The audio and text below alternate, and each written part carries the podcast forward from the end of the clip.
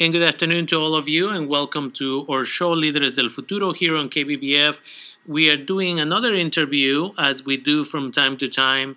Sometimes we do interviews on the phone, sometimes we do interviews in person.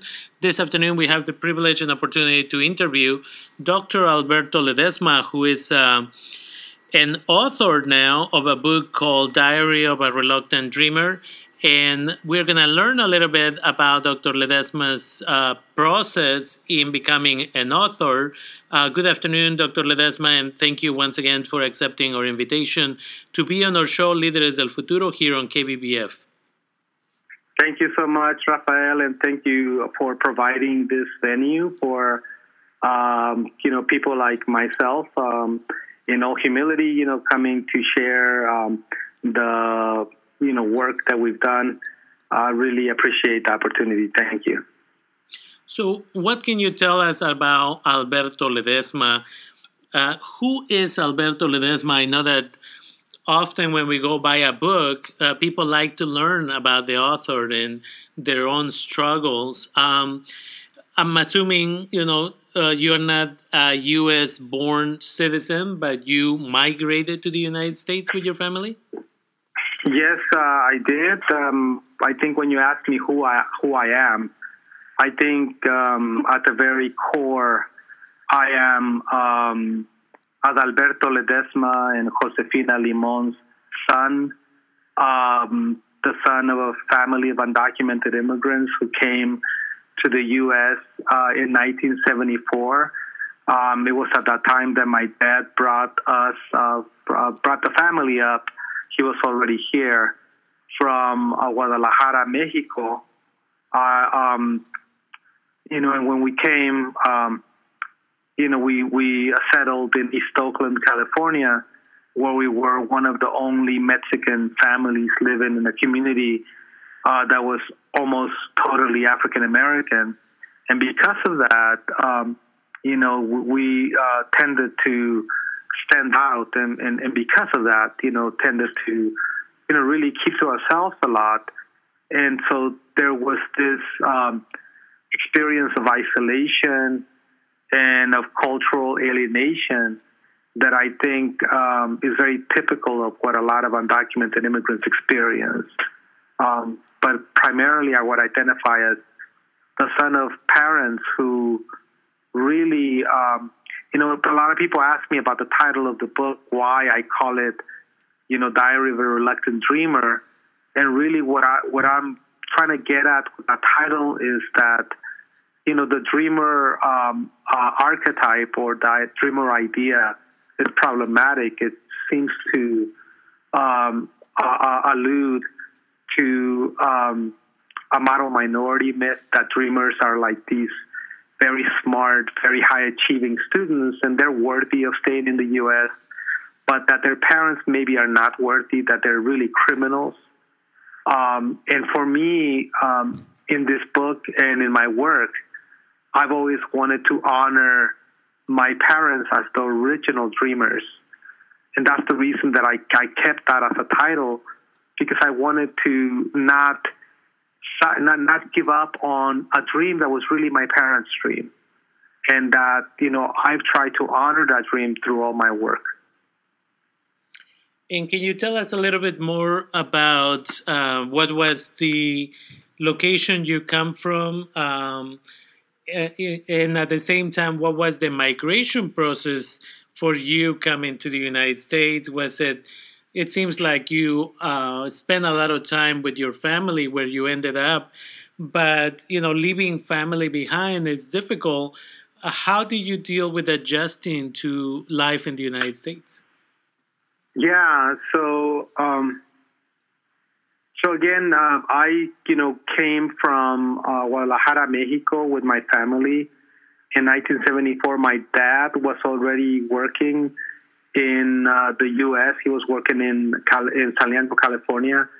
Um, I have extended family throughout Southern California, and you know, I, I left family back in the hometown. Uh, I grew up. Um, well, I was born um, in um, the outskirts of Guadalajara, in um, a town um, that was northeast of Guadalajara near the Zacatecas border uh, is the town of Yahualica. Um, and there was a small little pueblo connected to that town, and that's where I was born. Um, I would say most of my family now who were there at that time when I was born are probably in the U.S. by now. You know, most of them came over. Um, and so that town is not as familiar to me as, as um, it once was. Uh, but yeah, you know, my, my parents brought us to the U.S. Um, my dad had already been here. He arranged for someone to get us across and to get us to Oakland, California. We thought that we were coming for only a summer. And my dad, you know, was lucky enough as an undocumented immigrant worker to actually have a very good job in a factory, in a foundry, you know, at the time that he brought us. And what he wanted really was, you know, to enjoy his family. He thought he had the means to do that. And I think he tried to give us a vacation, really. But once we were here, you know, his isolation had been so great. His uh, distance from a feeling of home had been so powerful. And once we were in the U.S., he, he thought that it was probably best for us not to go back. And so I haven't been back in Jalisco since I came. You know, that was more, you know, close to, you know, now 50 years. And, um, you know, uh, the, um, you know, the U.S. is more my home. But because I grew up for more than a decade being undocumented, that experience becomes uh, formational. It's a kind of experience that doesn't leave you. And so, you know, I've uh, dedicated my life to studying the experience, trying to understand it better, trying to communicate the humanity and dignity of that experience to others. And the main driving reason for that is not just to try to achieve a little bit more social justice, but also to honor the dreams that my family had, my parents, my mom and dad had in bringing the family over. And then you came to the United States. you had to adjust to a new language and a new culture. Actually, diverse cultures because it sounds like you live in Oakland, but at the same time, you had members of the American of African descent community there, and it was you and several other groups. Um, what was your experience like in the educational system growing up? To uh, you know, moving forward towards college, was it a positive experience? Do you feel supportive? Were you a lucky individual who felt supportive, or uh, what was your experience like? Well, you know, I, I think at first, uh, you know, it was fearful. You know, I think most undocumented immigrant families, when you're first interacting with institutions, that you're cautious. You know, you um, you know you're tentative. And a lot of it has to do with just you know not not knowing what the expectation is not knowing what the traditions are. And and you know people are different. They speak a different language. They eat different things. They think in different ways all of that um, I was very lucky. I think uh, when we talk about education and my educational experience, I like to distinguish it to say that I had two kinds of education. One was the, the, the education that I had at home from my parents. And I think from early on, both my mom and dad were on the same page around, you know, uh, how it was that as a family we uh, should interact with our community. And and the main thing that they emphasized is one, you know, really being respectful um, you know, trying to do the right thing. You know, even though we were undocumented and we had crossed the border without permission, it didn't mean that that's what we did all the time. You know, that was done out of economic necessity. But what, what once we were in the U.S., what we tried to do and show was, you know, that that um, we can be dignified members of this community, even though we were undocumented. And so uh, my parents always, you know, uh, told us, you know, you respect your teachers, you follow the rules, you know, to the extent that you can. You, uh, you know, try to uh, um, be accommodating, be, uh, you know, uh, someone who um, is attentive to the needs of others. All those things, and you know, particularly my mom. I think you know she's very um, she believes um, she's very religious, and uh, for her um, the the golden rule is, is very important. And I think you know for me that's someone that I identified with, and so I used that as a basis for my interactions. And I was lucky in that you know when I started going to school, uh, that I had uh, teachers who uh, immediately rewarded my interaction with them. And so from elementary school to um, middle school to high school to college, I was able to make connections with teachers who supported me even though I didn't speak the language, even though I often did not know the conventions of how things were supposed to be done or you know I was awkward in my expression or awkward in the way that I responded to questions or or issues that they had for me, um, they I think recognize my willingness to learn, my willingness to offer honest responses to their questions. And because of that, I think, you know, for me, school was a very pleasant, very positive experience. And so I think it speaks to that power of, regardless of your language, is that smile, that welcoming energy that a teacher can provide that makes the difference. Uh, it talks about, um, I'm always reminded of Dr. Valenzuela's book on subtractive schooling. If you do not create a healthy, welcoming environment for the student, how do you expect the student to believe in what you are uh, teaching and providing? Um, That's and, great. Yes, yes. And so, as a result of that, you were able to succeed in school. You had uh, good support. Uh, tell us where you attended college or university. So, you know, I, um, again, you know, I was a hardworking student, just like many of my friends were. And, and, and the one thing that I do want to say is that uh, as an undocumented immigrant student, um, you know, I saw my story repeated so many times in my friends in the ways that their parents supported them, in the ways that they tried to reward their parents' efforts through their own schooling. You know, this just became something that I saw over and over and over again.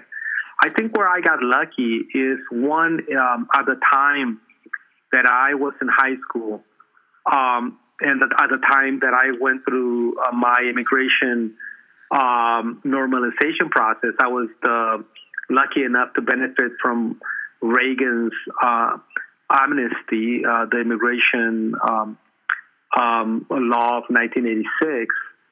Um, you know, at that time, you know, I was, I think, one of the few undocumented immigrants who was lucky enough to attend a place like UC Berkeley. That's where I ended up going graduated and was lucky enough to have the opportunity to attend graduate school.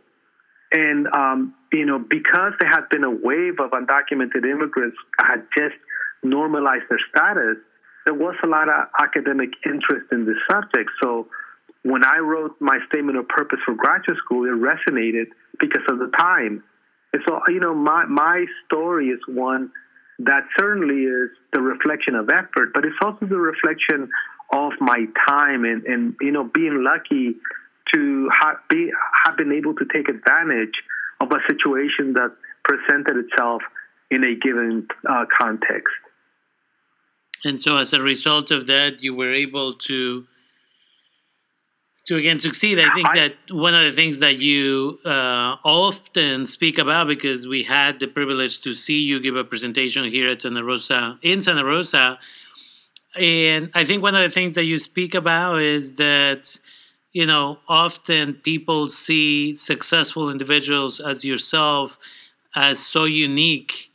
Um, and we need to recognize that so many students who, for one reason or another, are not as successful. Either they don't get the right support, or they um, there could be other trauma uh, type of experience, traumatic experiences that may have prevented them.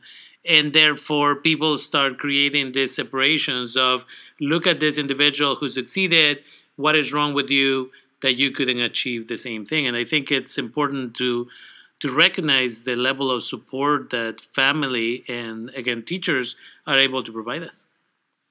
Yeah, and, and, and that's you know part of the reason that I wrote the book that I wrote was to show that to to share um, just how you know my story, while it is unique, it is a, a biography of my life.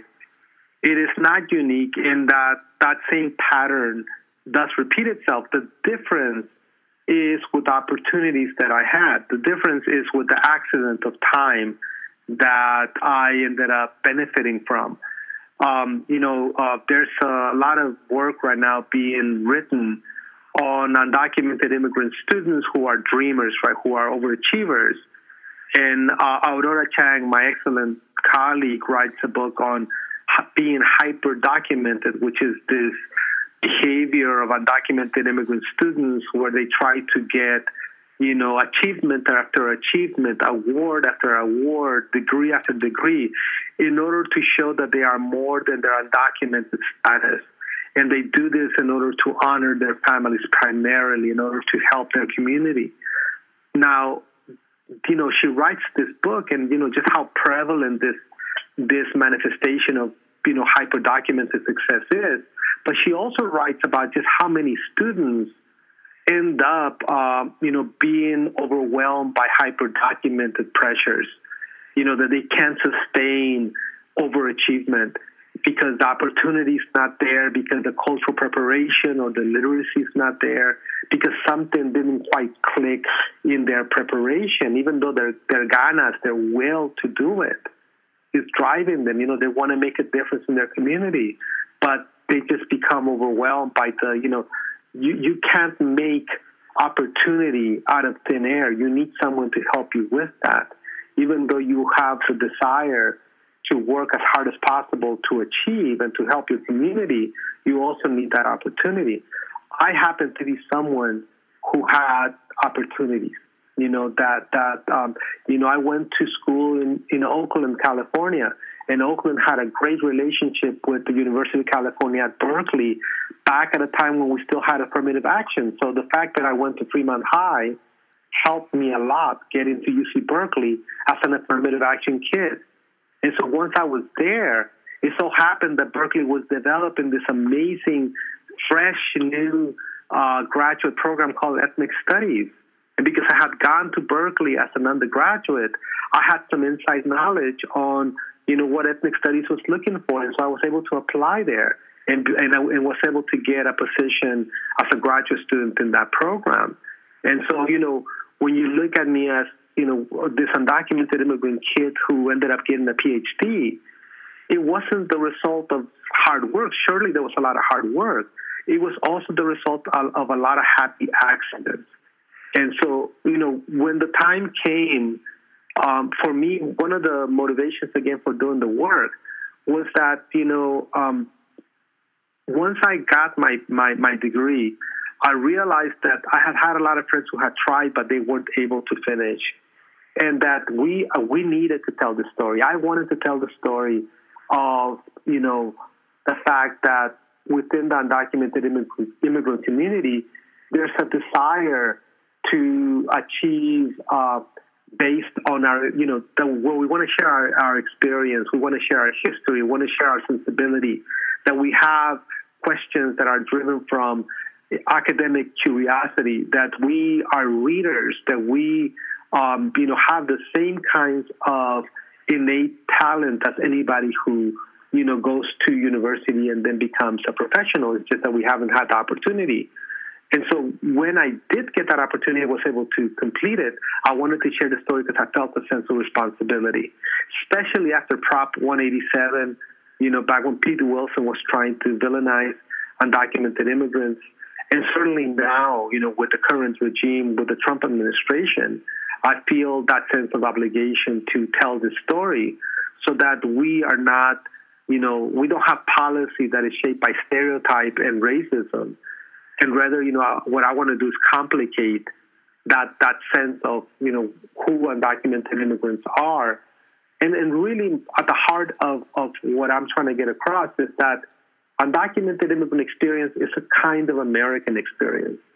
that you know we have a lot of people in our community today who are citizens, who are the children of citizens and immigrants, who in their heritage there's an undocumented immigrant path. but we haven't understood that experience because of the collective shame that is often provoked and exploited for political gain. And so I'm, you know, I, I personally, I've read your book. I've ha- I had the privilege and opportunity to have uh, multiple conversations with you. Uh, we've uh, I've seen you do uh, presentations, um, and I'm just grateful for the fact that you're able to share your knowledge in such a easy to understand format, which is this uh, book that has serious information, but at the same time uses uh, drawings. Um, and as a result of that, makes it easy to approach, and the material is welcoming. Um, so, for those of you who are not aware, the Diary of a Reluctant Dreamer is available at the moment only in English. And I think that it's important that we understand that if we want to understand again that perspective of the undocumented immigrant, the the the perspective that is not always presented in the media. Um, we need to read books like this. We need to get the other side of the story. We need to really understand that these individuals who migrate or are refugees to this country, um, they are trying to be as successful as any and everybody else but we must give them the opportunity to do that without expectations again that everybody's going to have to get A's, otherwise they don't get financial aid. And unless you get that PhD, you're still a nobody. But we need to be more realistic, more pragmatic, really, about um, you know the fact that at least in California by 2025 the California Public Policy Institute uh, said on October 6th of 2015 that we are going to be short by 2025 1.5 million workers excuse me 1.6 million workers for degrees that require 2 years of college or more. And yet we have a lot of undocumented immigrants in California that are not being pushed towards obtaining those degrees, that are not being provided with the tools. Um, but often it has to do with ignorance. And so I'm grateful that you chose to write this book. Um, and the question is, do you have another book in mind uh, to, you know, maybe to continue the dialogue? Yeah, I mean, I'm, I'm definitely um, that, that that's been the plan. I, I've been working on essays and other drawings um, my next book, I um, I want to uh, do it on you know the experience that I witnessed. Uh, I work with a lot of students right now at UC Berkeley. I'm an administrator there right now. I work um, as part of the uh, division of arts and humanities um, um, in the dean's office, and um, what I've noticed with you know at Berkeley we have about 800 undocumented immigrant uh, undergraduates and a couple of couple of dozen graduate students.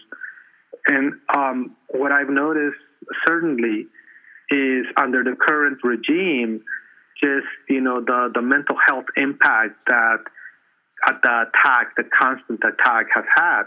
And so my work, uh, I want to frame it as um, something that can help one map that, but also counter it. And so I title it "Pedagogy of the Depressed." You know, life uh, for undocumented immigrants under the Trump dictatorship. And um, that, you know, certainly is, is, is written with tongue in cheek. It's meant to be satirical. It's meant to be, uh, you know, um, I, I, use humor as my weapon because mm-hmm. um, that's, that's the main thing, the most effective thing I have. Um, and what I want to do is I want to be able to help students kind of uh, have a more positive sense of self and to, in, in a way, also talk back to the constant uh, stereotyping and attacks that they're subjected to. Um, and so that's what I'm working on. I've already finished a couple of essays. Again, I continue to, you know, illust- do illustrations.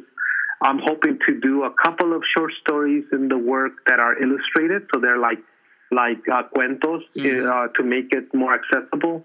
Um, this is something that a lot of teachers have asked me for things that can be self-sustained, uh, short, um, um, you know, stories for a curriculum. Um, and but I don't know how long it's going to take me. This last book that I did took me, you know, many years to to to complete, at least three or 4 mm-hmm. Yeah. And, and, so, if people wanted to uh, get a hold of Dr. Alberto Ledesma, maybe to go do a workshop uh, their community, or maybe do you know just a keynote type of uh, work, how would people be able to um, you know the book is available on any bookstore nowadays um, but uh, to be able to again have you at an event uh, how would people be able to get a hold of you uh, so the easiest way is just to go to the University of California at Berkeley and look me up. I'm on their directory, um, Alberto Ledesma at UC Berkeley. Um, and, um, you know, just send me a quick email and, you know, uh, we can chat about whatever you have in mind. Um, because my work at the university also requires me to do a lot of travel and a lot of speaking engagements, um, I tend to be very, very busy. And so, um, you know, there are some engagements that do take me, you know, many months ahead of time to, to organize.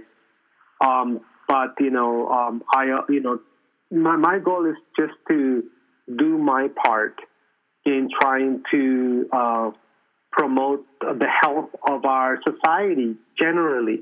And I'm not just talking about undocumented immigrants as a community, I'm talking about our American society. Uh, right now, we're divided because, um, you know, we have uh, political leadership that's willing to exploit uh, immigration as a dividing point between people. And and my my hope is to at least create a dialogue between the people so that we can make good decisions and make compromises wherever we can, rather than base our policy and our attitudes on assumptions and ethnocentrism, if not racism. Um, I, I, I want to create a dialogue more than anything else. Yeah, and I think that what your book does is exactly uh, do that. It starts the conversation. It allows people in a different way where it's not this, you know, uh, volume of research that you know people are either immediately going to challenge or whatever but it's again the, the material in your book uh, diary of a reluctant dreamer is easy to approach it's easy to understand uh, I love the um, the piece where you do A is for abuelo. Uh, and all of those pieces because again a lot of uh, the members of the community can relate to it. Um, and so i'm again grateful for the fact that you have written this book. I'm looking forward to the next piece that you're going to put out there. And i want to thank you again for taking the time and speaking with us uh, for you know this long period of time but I think that I wanted to make sure that people understood that the book is out there, and two, a little bit about the author. So I want to thank you for taking the time to do that.